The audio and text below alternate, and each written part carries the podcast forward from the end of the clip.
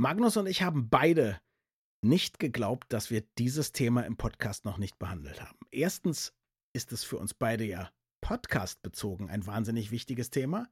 Und für mich ist es das schon mein ganzes Berufsleben lang. Wir wollen über die Stimme sprechen. Und da wir immer wieder hören, dass unsere zwei Stimmen euch gut gefallen, ist das, glaube ich, auch langsam mal Zeit. Viel Spaß. Das Gehirn und der Finger. Was in unseren Köpfen und Körpern so vor sich geht. Ein Podcast mit Dr. Magnus Heyer und Daniel Finger. Magnus, wann wurde dir eigentlich bewusst, dass du eine besonders wohlgefällige Stimme hast? Also, man hat mir das mal gesagt, aber ich bin nicht so eitel, es zu glauben. Natürlich glaubst du es. Wenn genug Nein. Leute dir das sagen, glaubst du es auch. Nein. Was glaubst du denn selber über deine Stimme? Nein, nein, nein. Man Was sagt mir manchmal, nein, nein, nein, Stimme? nein, nein, nein, nein. Man sagt mir so? manchmal, man sagt mir manchmal, ich hätte eine Radiostimme. Ja. Aber ich begreife das immer als Gegensatz zu, du hast aber leider kein Fernsehgesicht. Ich wollte gerade sagen, nee, das ist was anderes. Dass dieses Kompliment heißt, du hast ein Radiogesicht. das habe ich schon gehört. Genau. Ich habe aber auch schon gehört, ah, Finger, was muss man eigentlich tun, um so eine Stimme zu haben? Wie viel Whisky muss man denn da trinken und wie viel Zigarren rauchen? Und ich habe wahrheitsgemäß gesagt, Sie müssen mir einfach nur viel zu früh ins Sprecherstudio bestellen. Und dann haben wir herzlich darüber gelacht. Ja, da war die Stimme noch nicht ganz wach und klang dann knarziger. Das ist übrigens auch mein Problem, wenn ich so Radio Bremen liebt den frühen Auftritt und dann klingelt bei dir um 7.15 Uhr das Telefon und dann hast du da eine Mitarbeiterin, die dich erst in Stimmung bringen soll, so zwei Minuten und dann bist du im Studio und dann musst du um 7.17 Uhr über irgendwas reden und witzig, das ist schon ganz schön schrecklich. Da ist die Stimme dann auch wirklich reibeisig. Ich frage mich, was du dann machst, weil ich weiß, was dein Vater gemacht hat. Das hast du mir schon mal erzählt, um seine Stimme warm zu bekommen. Ne? Ja, das stimmt. Das ist eine meiner ganz frühen Kindheitserinnerungen. Vater bekam früher häufig Anrufe, sehr, sehr früh morgens vom Großhandel. Und dann klingelte es wirklich um 5.15 Uhr, ganz schrecklich oder so. Und dann lief Vater durch den Flur und sagt dann, Heier, Heier, Heier, Heier. Und dann am Telefon, Heier, guten Tag. Und das klang dann eben einfach so, als sei er schon wach. Und machst du das dann auch? Ja, klar. Also auch mit Haya oder machst du dann so äh, transzendentler Musik, äh, trans, äh, äh, Nee, ich singe. Du singst dann. Ich singe. Sehr ich schön. bin ja auch erfolgreiches Chormitglied im Bachchor zu Dortmund. Ich singe. Was singst du denn? Bach oder was singst du? Nee, ich singe das, was gerade aktuell beim Chor ansteht. Also Ja. im Augenblick singe ich das Weihnachtsoratorium, wenn ich von Radio Bremen morgens angerufen werde. Vor kurzem war es noch Forêt, Requiem. Oh, sehr schön. Jetzt gehe ich davon, also beides natürlich, aber Forêt bevorzuge ich. Jetzt würde ich sagen, die Stimme ist ja inzwischen schon wach. Wir nehmen das hier sehr spät abends auf. Wir nehmen es ganz früh morgens auf. Es ist 0 Uhr 10. Würdest du uns eine kurze Kostprobe deines Warmsingens geben? Nein, nein, nein, nein. Wir hatten neulich ein Online-Konzert. Und das war eine ganz unangenehme Erfahrung, denn wir durften nicht wirklich singen. Und dann mussten wir unsere Stimme aufnehmen zu Hause. Und dann musstest du diese Datei, deine eigenen Stimme, nackt und bloß und ungeschönt durch die anderen Stimmen zu dem Dirigenten schicken. Das war kein schönes Erlebnis. Ich hatte einen wirklich ganz schlechten Sonntag. Mein Problem ist, ich singe ja in der Regel Pop und Pop kriegen wir die Rechte nicht. Also das heißt, das wäre total blöd. Du singst ja Klassik, verstehst du? Ich kann ja höchstens sowas singen wie hier der Daniel Finger bin ich, ja, stets lustig, heißer Hopsasa oder so, ja. Aber ich hätte das gerne gehört, wie du dich warm singst. Na gut, die Scham hat gewonnen. Du bist einfach selbstbewusster als ich. Das ist eben einfach so. Ich habe nichts zu verlieren. Aber jetzt sag mal, um auf die Frage nochmal zurückzukommen. Also wann wurde dir denn das erste Mal gesagt, dass du eine schöne Stimme hast? Denn bei mir zu Hause war es so, um das gleich mal zu erzählen, meine Eltern haben mir kein besonderes Feedback über meine Stimme gegeben. Mein Vater hat sich über so eine Sachen keine Gedanken gemacht. Er selber hatte eine Stimme wie eine Nachtigall. Also der, ich weiß heute, er wäre ein wahnsinnig guter lyrischer Tenor, obwohl er niemals eine Gesangsausbildung gehabt hat. Der konnte singen, unfassbar. Der konnte so gut singen, dass seine Freunde ihn Fingaro genannt haben. Als Gag. Wie Figaro. Wie gesagt, aber hat darüber nie was kommentiert. Und als ich dann in die Pubertät kam, hat meine Mutter mir immer gesagt, ich würde ja ganz furchtbar laut in meinem Zimmer singen und es würde sie nerven. Also das klingt ja nicht nach, du hast aber eine schöne Stimme, mein Sohn. Der Erste, der mir was gesagt hat, was halbwegs positiv war, war mein Onkel, selber Journalist, später Manager, aber von der Ausbildung her Journalist, der sagte, du hast ja eine sehr angenehme Sprechstimme, also. Und dann gab er mir Beratung, was ich damit machen könnte. Und das war das erste Mal, dass ich dachte, wow, ich habe eine angenehme Sprechstimme, was immer das sein mag. Wann hast du denn das erste Mal sowas gehört? Naja, ehrlich gesagt hängt das sehr stark mit unserer Beziehung zusammen. Damit dir jemand sagt, dass deine Stimme möglicherweise gut klingt, muss die Stimme ja sozusagen losgelöst sein von Mimik, Gestik und wie auch immer. Ja, jemand muss Erfahrung damit haben, das zu abstrahieren zum Beispiel. Ne? Und unsere Beziehung fing ja tatsächlich vor über zehn Jahren an, indem wir zum ersten Mal bei Radio 1 miteinander gesprochen haben. Oh, die fing weit vorher an. Wann fing. Wann, Das sind bald 20 Jahre, mein Lieber. Naja, gut. Bei Beginn der Demenz ist das Zeitfenster das erste, was zusammenbricht. Dann Okay. sagen wir einfach 20, dann habe ich mich nur um 100 Prozent verschätzt. Na klar. Ich war damals bei Kapital und das war sozusagen überhaupt der Anfang, im Radio zu sprechen. Mhm. Und die Stimme sozusagen isoliert auch selber zu hören. Das machst du ja ansonsten im normalen Leben eigentlich nicht. Selten. Und ja. da bekam ich dann schon das Feedback, dass das eigentlich von der Stimme her ganz gut ist. Inhaltlich ist dann immer Note 2, aber die Stimme war dann immer doch recht gut. Und jetzt ist das Phänomen, und das hatte ich selbstverständlich auch, also jemand sagt dir, du hast eine schöne Sprechstimme, dann irgendwann fängt man an, Radio zu machen, also nicht jeder, aber ich zum Beispiel, und dann hörst du dich permanent überm Kopfhörer, weil wenn du ins Mikro sprichst und du hörst es über Boxen, dann gibt es eine Rückkopplung und Fieb und so, und wir sind ja nicht hier auf dem Jimi Hendrix Konzert. Das heißt, du hörst dich über Kopfhörer und dann passiert das, was immer passiert, wenn Leute sich auch aufnehmen und dann abspielen und so. Du hast das Gefühl, innen Antonio Banderas, aber wenn du den Kopfhörer aufhast, Mickey Maus. Also man hört sich immer viel netter und sonorer und toller und voller und kriegt erstmal eine leichte Krise. Bevor ich mal sage, wie man das ändern kann, woran liegt denn das überhaupt? Also die Stimme wird ja nicht nur gebildet von den Stimmbändern, sondern sie Mhm. wird gebildet von dem gesamten Resonanzraum, den du hast. Ja. Der Rachen, die Nase, die lufthaltenden Räume und Mhm. der Schädel schwingt. Und wir nehmen auch nicht nur die Stimme wahr über die Schwingung der Luft, sondern eben auch über Vibrationen des Knochens. Und Mhm. diese Gemengelage ist eine völlig andere, wenn wir selber sprechen. Und das über die Knochen, das ist auch das, weswegen Astronauten, wenn das Funkgerät nicht funktioniert, ihre Helme aneinander tun können ne? und sprechen und sich dann verstehen. Beziehungsweise, dass ich zum Beispiel eine Stimmgabel habe und die Stimmgabel halte ich dir ans Ohr und dann hörst du was. Und wenn du nichts mehr hörst, halte ich die Stimmgabel an den Knochen und dann hörst du plötzlich wieder was, obwohl die Schwingung geringer geworden ist, Ach so. weil die Knochenleitung eben entsprechend besser ist. Und jetzt finde ich ja interessant, also du hast ja auch irgendwann angefangen, dich wahrscheinlich über Kopfhörer zu hören oder zumindest hast du Aufnahmen von dir wieder gehört und wahrscheinlich auch gedacht, oh Gott, klinge ich furchtbar, ne? Natürlich. Und es hat einige Zeit gedauert, sich daran zu gewöhnen. Und dass die anderen gesagt haben, wieso, du klingst doch wie in echt, in Anführungsstrichen, Und du, nein, nein, nein. tröstet einen ja nicht nur nicht, sondern Ja. beunruhigt einen ja noch mehr. Ja, das ist wie wenn man so ein Foto hat, wo man sagt, oh Gott, sehe ich darauf dick aus und alle sagen, nee, so siehst du eben aus. Und du denkst, oh Gott, nein, nein. Aber jetzt, jetzt finde ich interessant, also bei mir war das so, ich habe Folgendes wahrgenommen. Und zwar hat es zwei Jahre gedauert. Zwei Jahre, wo ich mindestens einmal die Woche eine ein- und dann später zweistündige Sendung hatte, bis ich das Gefühl hatte, der Unterschied zwischen dem, wie ich mich innen höre und sozusagen außen höre über die Kopfhörerschleife oder wenn ich mich abhöre, nachdem ich die Aufnahme gemacht habe, der Unterschied ist vernachlässigbar gering. Und ich habe den Mhm. Eindruck, beides ist passiert. Ich habe den Eindruck, ich habe immer wieder dann versucht, natürlich etwas tiefer zu sprechen, weil ich ja über den Kopfhörer hörte, da ist der Mickey Mouse und ich wollte ja so Antonio Banderas. Und das Zweite ist aber, ich habe auch das Gefühl, mein Gehirn hat sich daran gewöhnt, wie es klingt. Und die beiden Ideen haben sich irgendwie in der Mitte getroffen. Das ist zumindest meine Idee. Ich sage ganz gerne, früher hatte ich immer das Gefühl, die Stimmen sind so 400% unterschiedlich und jetzt habe ich das Gefühl, sie sind nur noch so 10% unterschiedlich. Einverstanden. Zwei Effekte, die in dieselbe Richtung spielen und am Ende gewöhnt man sich auch an die Stimme über den Kopfhörer. Sehe ich auch so. Habe ich auch so erlebt, empfinde ich auch so. Ich kann mit mir leben, auch akustisch mittlerweile. Du wolltest mit mir sprechen über die Stimme als Spiegel der Seele, was ja auch bedeuten würde, für die meisten Leute, die uns hier Komplimente machen, haben wir also sehr schöne Seelen. Das stimmt natürlich, aber können die ja gar nicht wissen eigentlich, Nicht, oder? Nicht, nicht, nicht nur das. Der Spruch ist übrigens von einem griechischen Philosophen, warte mal, Aristoteles, Mhm. hat man vielleicht schon mal gehört. Habe ich schon mal gehört. Ja, aber der Mann hat Unrecht. Wirklich. Aristoteles bezeichnete die Stimme als Spiegel der Seele, okay. Hat er ja auch recht, aber nur zum Teil.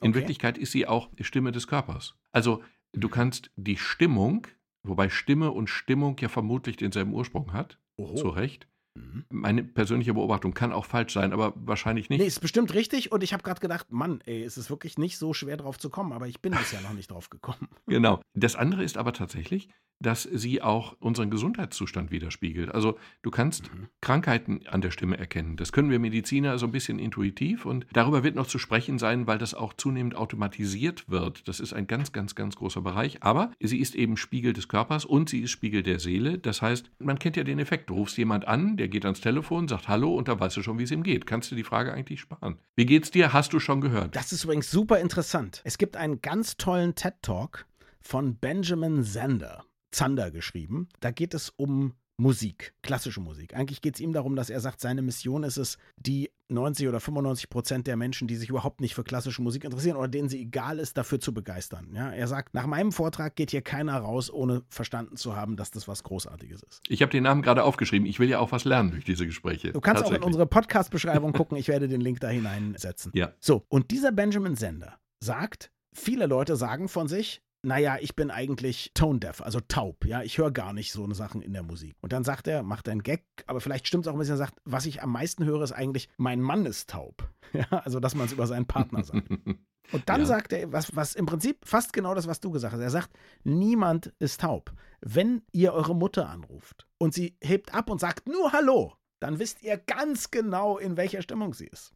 Ihr wisst ganz genau, wie das Gespräch laufen wird und was sie gleich macht und wie sie sich benimmt. Das könnte man nicht machen, wenn man irgendwie taub wäre. Das ist ja im Prinzip auch das, was du gerade gesagt hast. Genau. Wir können, wenn wir eine Stimme hören, die Stimmung, die damit transportiert wird, sehr eindeutig erkennen und differenzieren. Ob das Gegenüber jetzt froh ist oder traurig oder ängstlich oder ärgerlich, das hören wir. Und wenn das Gegenüber versucht, es zu verbergen, dann nützt das nichts. Wir hören es trotzdem. Mhm. Und jetzt habe ich eine ganz lustige Drehung gelesen, die besteht darin, wir kennen den Effekt, dass es sozusagen auch den Umkehrweg gibt. Wenn du glücklich bist, lächelst du. Soweit so logisch. Wenn du jetzt aber dich zwingst zu lächeln, steigt deine Stimmung. Die Stimmung wird besser, da bist du glücklicher. Durchs Lächeln. Mhm. Also umgekehrt geht es auch. Und bei der Stimme ist es erstaunlicherweise ähnlich. Wir reden mit einem bestimmten Tonfall und spiegeln dadurch wieder, ob wir innerlich glücklich oder unglücklich sind. Wenn du jetzt aber einen Kopfhörer aufgesetzt bekommst, und deine eigene Stimme wird, ich glaube, das haben die live gemacht, wird manipuliert, also glücklicher gemacht, wird etwas höher, etwas stabiler, etwas irgendwas. Die Stimme klingt im Grunde glücklicher, aber so ein bisschen, so dass du es nicht wirklich merkst. Dann bist du plötzlich selber zufriedener. Mhm. Das heißt,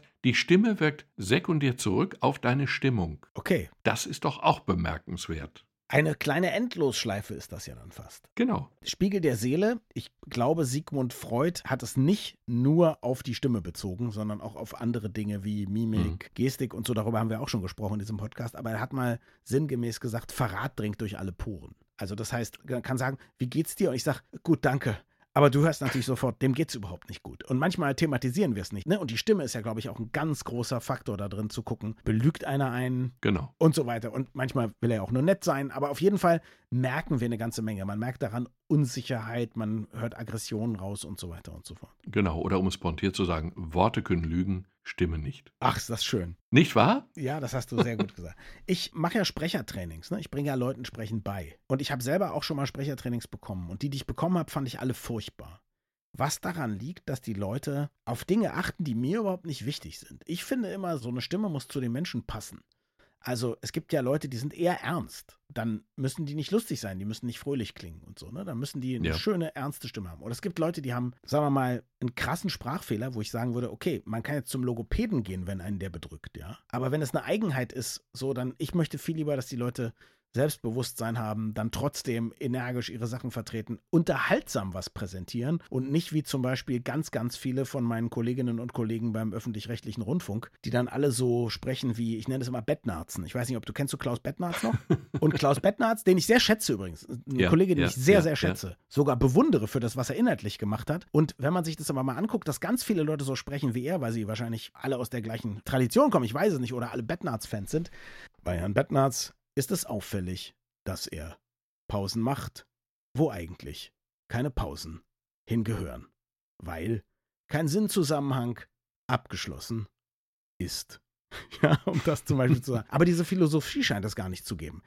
Geht dir das auch so, dass du gerne auch so charakteristische Stimmen magst? Lieber auch mal mit einer kleinen Macke, so wie Menschen ja auch interessant sind, die nicht so ein ganz makelloses, ebenmäßiges Gesicht haben, sondern vielleicht irgendwie die Nase zeigt ein bisschen nach links oder die eine Wange ziert eine Narbe und so weiter und so fort. Ja, natürlich. Mhm. Ich finde Stimmen ausgesprochen spannend und ich finde natürlich Stimmen nicht deswegen spannend, weil sie alle gleich sind, sondern ich finde sie spannend, wenn sie eben sehr, sehr, sehr unterschiedlich sind. Mhm. Wobei, also wenn du Karriere machen willst, dann solltest du. Nee, will ich nicht. Es ist ja unfair. ich meine, wir können unsere Stimme ja ein wenig trainieren, aber nicht vollständig wegtrainieren. Und Ich glaube, du hast mir schon mal widersprochen, aber ich glaube ja zum Beispiel, dass Andrea Nahles auch deswegen gescheitert ist, weil sie eine sehr unangenehme Stimme hat, für die sie nichts kann. Ich fand ihre Stimme nicht unangenehm, weil sie nicht gerade rumgekreischt hat. Ich glaube, sie war zu erregbar. Ich finde ihre Stimme eigentlich unangenehm. Ah ja. Jetzt kann man natürlich behaupten, dass man auch Gesundheitsminister werden kann, wenn man überhaupt keine Sprachmodulation hat. Aber der besticht ja nun im Moment durch Inhalte. Und man kann auch 16 Jahre Bundeskanzlerin sein, ohne irgendeine erkennbare Sprachmodulation. Und Bundespräsident ja auch. Wir haben ja im Moment nicht gerade so die Sprachkünstler an den Schaltern der Macht. Also ehrlich gesagt, ich finde, dass der liebe Herr Lauterbach nicht gar keine Sprachmodulation hat. Der hat halt so, wie heißt dieses berühmte Biedermeier-Bild, der arme Poet? Ja so wie dieser arme Poet im Bett liegt, so spricht eigentlich Lauterbach so ein bisschen verhalten, so ein bisschen für sich und so. Dafür, dass er ja eine Riesenbotschaft, also ich finde, die Stimme klingt immer so ein bisschen schüchtern und verhalten, was ich aber schätze, weil der hat ja ganz starke Thesen und dann kommt das so vorsichtig rüber. Ich finde das eigentlich ganz niedlich. Also nein, also ich nein, nein, doch. nein, nein, nein, nein, ich nein. lasse mir meine also, Meinung nicht nehmen. Nein, überhaupt nicht. Und ich könnte, oh, könnte ich mich doch schon wieder aufregen. schon wieder? Nein, der, nein, nein, nein, der hebt doch nie die Stimme und der senkt sie auch nie. Ich stimme dir vollkommen zu, dass er eine wichtige Botschaft hat und auch eine ja. richtige Botschaft hat ja. und eine kontroverse Botschaft hat. Und ich halte ihn auch für, der, für nahbar und bereit zu diskutieren. Alles toll. Ja? Glaube ich alles. Ich war mal mit ihm im Studio und kann ich aber leider nicht sagen, was die anderen über ihn gesagt haben. Das will ich gar nicht wissen. Lass mir doch, Nö, lass mir doch meinen Karl hier nicht kaputt machen. Also es gibt natürlich Beispiele von Leuten, die trotz ihrer monotonen oder auch unangenehmen Stimme Karriere machen. Aber es ist tatsächlich so, dass du, wenn du eine etwas tiefere Stimme hast, kommst du souveräner rüber und man glaubt dir eher. Und unser aller Vorbild Margaret Thatcher, das war jetzt ein Scherz, die hat tatsächlich ihre Stimme runtertrainiert. Ich finde, Margaret Thatcher hatte eine begrenzt angenehme Stimme und dann gab es ja noch diese, wir haben über sie schon mal hergezogen, diese Frau, die dieses Betrüger-Startup gemacht hat in den USA. Die hat ja auch so eine Stimme. Die, die, das war wie eine Parodie, wenn du die auf der Bühne gesehen hast. Du hast immer gedacht, das kann doch gar nicht wahr sein. Und wir wissen, es war auch nicht wahr. Natürlich, sie hatte damit Erfolg, aber das ist doch bekloppt. Ich wäre dafür nicht anfällig, glaube ich. Nein, nein, nein. Aber die Mehrheit ist anfällig. Und wenn die Stimme tiefer ist, gilt sie als souveräner. Und wenn Wirklich? du durch einen Sturm fliegst und es kommt aus dem Cockpit eine männlich tiefe Stimme und die sagt dir, wir durchfliegen gerade leichte Turbulenzen, wir werden aber in 7,3 Minuten die Turbulenzen durchflogen haben, dann ist das das ist sexistisch, aber es ist trotzdem beruhigender, als wenn eine hochfrequente Frauenstimme das sagt. Und Thatcher hat tatsächlich ihre Stimme trainiert. Mhm. Und es gibt, das ist auch nachgewiesen, umgekehrt den Effekt, dass Macht wiederum, also Thatcher hat ihre Stimme verändert, um Macht zu erlangen und einflussreich und souverän zu wirken. Umgekehrt verändert Macht die Stimme dahingehend, dass die Leute dann tatsächlich tiefer reden, langsamer reden, sich einfach wichtiger fühlen. Aber spielt es denn dann überhaupt gar keine Rolle? Ich meine, du kannst ja eine sehr schöne, tiefe, sonore Stimme haben. Und dann kannst du trotzdem so einen komischen Pfälzer Akzent haben und merkwürdige Redewendungen gebrauchen und bist trotzdem Bundeskanzler. Oder du kannst eben ein bisschen nuscheln, niedlich sein wie Karl Lauterbach, ja? Und der ist ja nun seit vielen Jahren ein anerkannter, erfolgreicher Gesundheitspolitiker, jetzt Gesundheitsminister. Und Willy Brandt musste dann sehr, sehr schnell abdanken. Ganz so eindeutig kann es ja nicht sein, oder? Nein, aber es hilft und es hilft erheblich. Mhm. Und wenn du sagst, du machst ja selber Sprecher oder Sprecherziehung. Und ich bin eigentlich erstaunt, dass diese Art von Sprechertraining, das nicht begriffen wird, dass sie viel, viel bedeutender sein könnte, als sie ist. Was ich einfach meine ist, wenn ich tatsächlich häufiger auf irgendwelchen Podien bin, sei es als Vorstandsvorsitzender oder Vorträge halte oder irgendwas, mhm. dann ist es doch verdammt nochmal wichtiger, wie meine Stimme klingt, als es wichtig ist, welche Haarfarbe ich habe oder ob ich geschminkt bin oder nicht. Ja, ich will ja keine Werbung für mich machen, aber ich mache ja auch Training mit solchen Leuten, welche Inhalte sie rüberbringen. Und das scheitert ja meistens nicht erst an der Stimme, sondern meistens schon an der Botschaft, die sie nicht haben oder nicht rüberbringen. Also da ist ja ganz vieles ja. im Argen. Ich meine, das ist ja was, was Corona eigentlich gebracht hat. Die Formate sind online und man kann einfach wegklicken, wenn es einem nicht mehr passt. Also Konferenzvortrag ja, war ja, ja für viele Synonym für Langeweile. Genau. Und ich verstehe einfach nicht, dass die Leute nicht viel, viel mehr Wert drauf legen, dass sie stimmlich optimal rüberkommen, weil es eben so unglaublich wichtig ist. Es ist ja wichtiger als der Inhalt am Ende in der Wahrnehmung der Zuschauer. Und es ist einfach wichtiger als dein äußeres Erscheinungsbild. Die Stimme ist fast entscheidend oder sie ist entscheidend. Und diese Stimme trainieren zu können und es nicht zu tun, erscheint mir grob fahrlässig. Ich kann dir zustimmen, es gibt so eine Studie allerdings aus den USA, wo gesagt wird, worauf die Leute achten, wenn sie Fernsehen. Und das ist immerhin Fernsehen. Eye mhm. Candy, mhm. ja, wirklich ein super visuelles Medium. Ja. Und da ist es so, ich glaube, etwas über 50 Prozent achten tatsächlich auf die Optik, etwas über 40 Prozent achten auf die Stimme dessen, der da gerade spricht oder derer, die da gerade sprechen und 7 Prozent achten nur auf den Inhalt. Stimme ist tatsächlich dort fast so wichtig wie das Aussehen. Und das ist erstaunlich. Man weiß zum Beispiel auch, wenn du so ein YouTube-Video hast, sagen dir alle Experten, und ich stimme ihnen zu, das Bild kann rauschen, kann unscharf sein, schlechte Auflösung, deine Kamera ist einfach nicht besonders gut. Wenn der Ton komisch ist, übersteuert ist oder merkwürdige Störgeräusche hat. Das gucken die Leute nicht. Das Bild, wenn das ein bisschen schlecht ist, das ist kein Problem, solange der Ton in Ordnung ist. Also da merkt man, was für ja. uns so wichtig ist. Ne? Genau. Und ich bin neulich gezwungen worden, den neuen James Bond im Kino auf Deutsch zu sehen, synchronisiert. So, und jetzt zu deinem Freund, der tatsächlich Dietmar Daniel Wunder? Craig Dietmar Wunder, der tatsächlich Daniel Craig synchronisiert und ja nicht nur in dem Film, sondern auch in vielen anderen. Er macht es fun. Ja, und es ist ein unglaubliches Erlebnis. Ich habe den mal angerufen, hatte seinen Anrufbeantworter dran. Mhm. Und dann hörst du eine Stimme und dann denkst du, du bist in einem James Bond-Film. Weil du natürlich spontan sofort an Daniel Craig denkst und auch nur dessen Gesicht vor Augen hast. Und dass Daniel Craig so etwas sagt, ich bin gerade nicht erreichbar, das ist völlig unvorstellbar.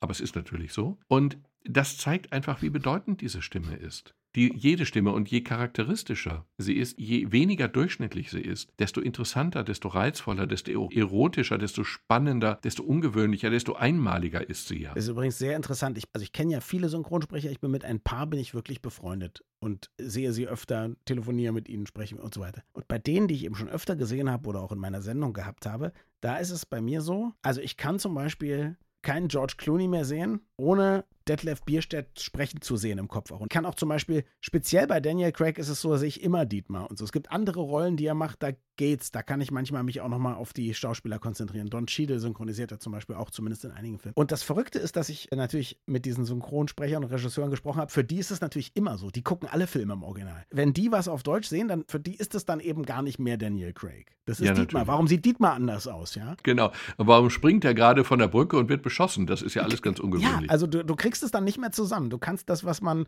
Suspension of Disbelief nennt, also das Wegschieben sozusagen von Unglaube, was man braucht, um dieses Kino- oder Filmillusion überhaupt zu haben, das kannst du dann im Gehirn gar nicht mehr leisten, weil die Stimme eben so charakteristisch ist. Ähnlich zum Beispiel auch Leute, die mich treffen und sagen, ach, ich habe sie mir ganz anders vorgestellt, weil die mich aus dem Radio kennen oder eben jetzt vielleicht demnächst auch aus dem Podcast. Dann sage ich immer, wie habe ich ausgesehen? Wie habe ich ausgesehen? Weil ich, ich sage mal, war ich dünn, war ich blond, war ich groß und so, aber dann in dem Moment sagen die Leute schon, jetzt kann ich es nicht mehr sagen. Das ist so schade. Aber es zeigt doch eines. Wir hören nur die Stimme von einem Menschen. Ja. Und wir stellen uns doch mit der Stimme jetzt plötzlich den ganzen Menschen vor.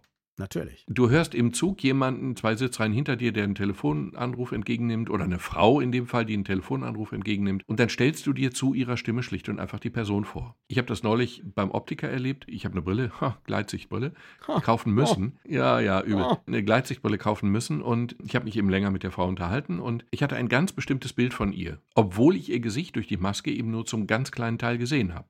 Und das Lustige war, dass als ich das Ding abgeholt habe, hatte sie die Maske ganz kurz nicht auf hinter so einer mhm. Plastikwand. Ihr vollständiges Gesicht passte überhaupt nicht zu der Stimme. Also beziehungsweise oh. zu der Vorstellung ihres Gesichts, das ich durch die Stimme hatte. War es besser ähm, oder schlechter?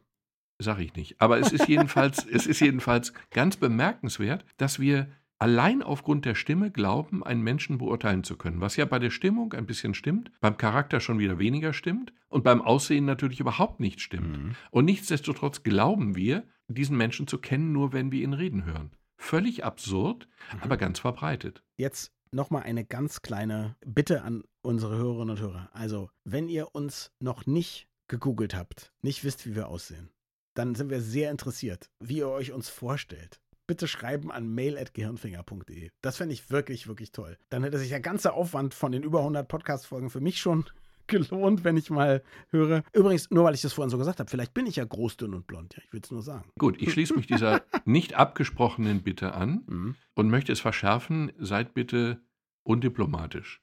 Also bitte keine nichtssagenden Beschreibungen, sondern wirklich. Nee, wir sehen ja aus, wie wir aussehen. Das kann ruhig heißen, es ist total hässlicher Frunz, der Finger. Moment, genau. Dick, dünn, groß, klein, ja. grau, blond, was ja. auch immer. Sympathisch, unsympathisch. Ja. Dann auch sagen, wie unsympathisch Magnus ist und wie sympathisch. Nein. Ja, auf der Stimme, aufgrund der Stimme ist es ja eher umgekehrt, ja, glaube ich zu wissen. Also ich finde deine Stimme großartig und sehr sympathisch, aber das weißt du ja auch. Sonst ähm, na, wirklich. Ich zum Beispiel gehe mittlerweile davon aus, weil ich ja auch fürs Sprechen manchmal Geld bekomme, dass ich eine irgendwie gute Stimme habe, aber meine eigene Stimme finde ich natürlich total normal. Ich finde natürlich andere Stimmen richtig gut. Zum Beispiel die von Dietmar Wunder, zum Beispiel deine Stimme, zum Beispiel die von ganz vielen Kollegen. Finde ich richtig, richtig toll. Meine eigene ist halt so, wie ich bin. Nein, aber es ist natürlich wirklich so, Stimmen können ausgesprochen schön sein oder interessant sein. Und Ja. wenn Bruno Ganz spricht, dann ist das natürlich ganz, ganz bemerkenswert. Und den erkennt man ja auch sofort. Oder wenn Willy Brandt spricht, du brauchst ja keine zwei Silben, dann weißt du Mehr sofort, das war Willy Brandt. Und bei Frauen ist es natürlich auch so. Frauenstimmen können ausgesprochen schön, ausgesprochen erotisch sein. Oder auch eben gerade nicht. Und dafür kann ja niemand was, aber es ist trotzdem eben so. Und ich liebe ja manchmal Evolutionsbiologen. Es ist ja vollkommen klar, was ein Evolutionsbiologe zu der Frage sagt, warum Frauenstimmen erotisch oder nicht erotisch sind. Also man hat festgestellt, vollkommen klar, dass Frauenstimmen, wenn sie höher sind, als erotischer durchgehen und dass Frauenstimmen während des Eisprungs, also während der fruchtbaren Phase, höher sind, sodass wir Männer unterbewusst wahrnehmen, dass diese Frau gerade fruchtbar ist. Ich glaube, Evolutionsbiologen, die sowas erzählen, sollten einfach nochmal die Schulbank drücken. Ich möchte die Studien gerne nicht nur einmal sehen, sondern bestätigt sehen, weil ganz viele Menschen finden natürlich so rauchige Stimmen bei Frauen auch wahnsinnig sexy und erotisch. Also Nein, aber bei dieser Studie ist, ist ja vollkommen klar, dass Studie.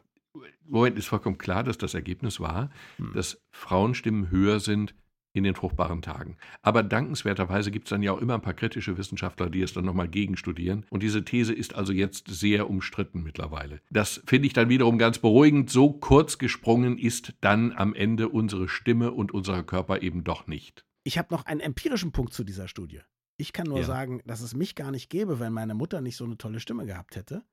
Denn mein Vater hat sie kennengelernt, weil er in einem Laden angerufen hat, wo meine Mutter als Verkäuferin gearbeitet hat und was bestellen wollte.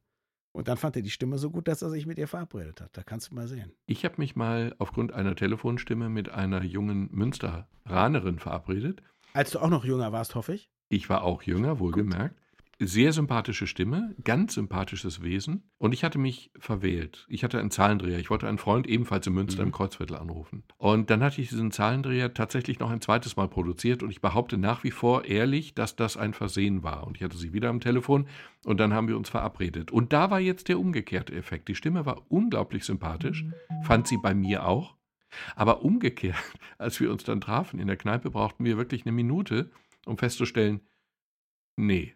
Und dann habe ich, sie war eher alternativ angehaucht, eine sehr schöne Frau, aber es passte überhaupt nicht. Und sie war sehr alternativ angehaucht und ich habe ihr erzählt, ich arbeite in der Psychiatrie und ich glaube ja, dass man alle psychischen Krankheiten medikamentös wegbomben kann. Es war klar, dass ihr das massiv missfällt und es war auch gar nicht meine Meinung. Und sie hat dem einen draufgesetzt und hat dann gesagt, ich mache übrigens gerade eine Eigenurintherapie und es gibt keine direktere Form, einen Mann sozusagen von der Bettkante zu stoßen als diesen Satz. Das war toll. Aber die Stimme war immer noch schön. Danke fürs Zuhören und bis zum nächsten Mal. Wir freuen uns immer über Feedback an mail.gehirnfinger.de.